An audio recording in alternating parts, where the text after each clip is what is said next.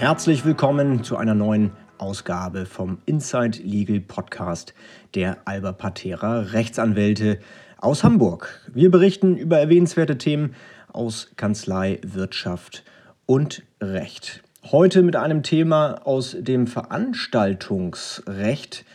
Alles gut durch Gutschein. Warum nicht jedes Gutscheinangebot von Veranstaltern durch Covid-19 angenommen werden muss.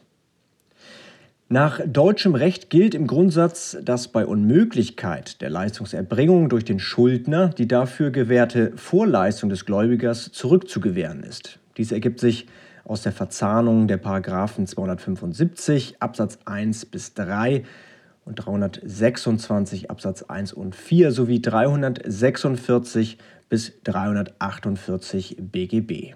Keine Sorge, in den Show Notes werden diese Paragraphen auch nochmal zitiert. Ein typischer Fall der objektiven Unmöglichkeit in der Entertainment-Industrie ist, wenn aufgrund von Naturereignissen oder Behördenauflagen eine Veranstaltung nicht durchgeführt werden kann. Dies gilt zum Beispiel für Konzerte, Festivals, Theater, Lesungen, ebenso wie für Sportevents oder Bälle. Die Corona-Krise ist ein solcher Fall objektiver Unmöglichkeit. Sie ist eine Mischung aus Natur- und Staatsgewalt, da Menschen einerseits nachweislich das Risiko haben, schwer zu erkranken und zu sterben und andererseits die Behörden den Riegel vorgeschoben haben und weitgehende Durchführungsverbote für Veranstaltungen erlassen haben. Um die Folgen für die Veranstaltungsindustrie abzumildern, hat der Gesetzgeber im Galopp den Artikel 240 Paragraph 5 EG BGB durchgewunken. Dieser Paragraph sieht eine Berechtigung des Veranstalters zur Verteilung von Gutscheinen vor. Eine Pflicht ist diese Lösung freilich nicht. Da die Vorschrift überraschend hart und intensiv in Eigentumsrechte des Bürgers eingreift, ist sie grundsätzlich restriktiv auszulegen. Die EU-Kommission hat den Gutscheinweg der Deutschen im Vorfeld scharf kritisiert. Auch die Verbraucherverbände sehen in der Gutscheinregelung eine ungerechtfertigte Belastung der Bürger. Auch mehrere Monate nach Inkrafttreten der Regelung dürften noch längst nicht alle Fälle der Rückzahlung versus Gutschein abgewickelt sein. Um den Eingriff in die Grundrechte des Verbrauchers nicht absolut zu gestalten, enthält die Regelung einen Unzumutbarkeitsvorbehalt. Dieser nimmt Bezug auf die persönlichen Lebensumstände. Da dieser Begriff nicht legal definiert ist, ein willkürliches Aufdrängen von Gutscheinen gegen die berechtigten Interessen des Gläubigers jedoch nicht in Betracht kommen dürfte, sind die persönlichen Lebensumstände weit auszulegen. Darunter fallen letztlich alle Umstände, welche die freie und persönliche Lebensplanung des Gläubigers betreffen, wie zum Beispiel Termin- und Zeitplanung, familiäre oder berufliche Verpflichtungen, gesundheitliche Aspekte und vor allem auch die Frage der persönlichen wirtschaftlichen Zumutbarkeit.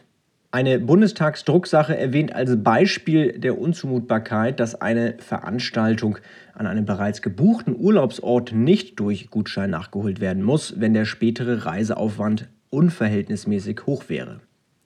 Auch diese Bundestagsdrucksache ist in den Shownotes zitiert. Freilich muss dies auch umgekehrt gelten. Wer zu einem späteren Zeitpunkt, den der Veranstalter zum Nachholen des Events anbietet, bereits verzogen ist, dem ist der Nachholtermin nicht zumutbar. Dies gilt beispielsweise für Abiturienten, die einen Abiball nicht werden nachholen können, wenn sie bereits in die Ferne zum Studieren aufgebrochen sind. Überhaupt erscheint eine Gutscheinlösung, die auf Nachholtermine abstellt, immer dann unzumutbar, wenn der Zweckzusammenhang durch Zeitablauf weggebrochen ist. Bei Abschlussfeiern dürfte dies stets gegeben sein.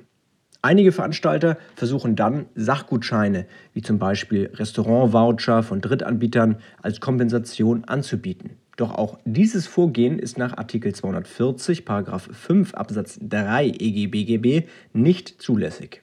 Denn danach muss sich der Gutschein ausdrücklich auf den gesamten Wert des ursprünglichen Tickets beziehen, womit allein der Geldwert gemeint ist. Zudem kann der Veranstalter durch das Heranziehen fremder Sachgutscheine nicht einfach das Insolvenzrisiko zwischen sich und dem Gläubiger ohne dessen Zustimmung auf Dritte verlagern. Beachtlich ist zuletzt auch der grundsätzlich eingeschränkte Anwendungskreis des Artikel 240 Paragraph 5 EG BGB.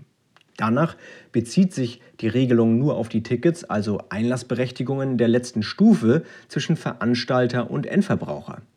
Nicht anwendbar ist die Gutscheinregelung also auf Zwischenhändler oder auf der bloßen Organisationsebene mehrerer Beteiligter.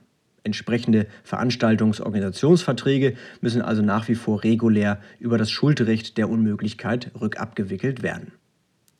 Unser Praxistipp Lassen Sie sich als Verbraucher nicht voreilig auf Gutscheinangebote eines Veranstalters ein. Haben Sie überhaupt kein Veranstaltungsticket gekauft, sondern eine Dienstleistung zur Planung und Organisation einer Veranstaltung beauftragt, so greift die Gutscheinregelung überhaupt nicht. Vielen Dank für Ihre Aufmerksamkeit für heute. Besuchen Sie uns doch auch gerne für weitergehende Informationen auf www.albapatera.com oder folgen und diskutieren Sie mit uns auf Facebook, Instagram und LinkedIn.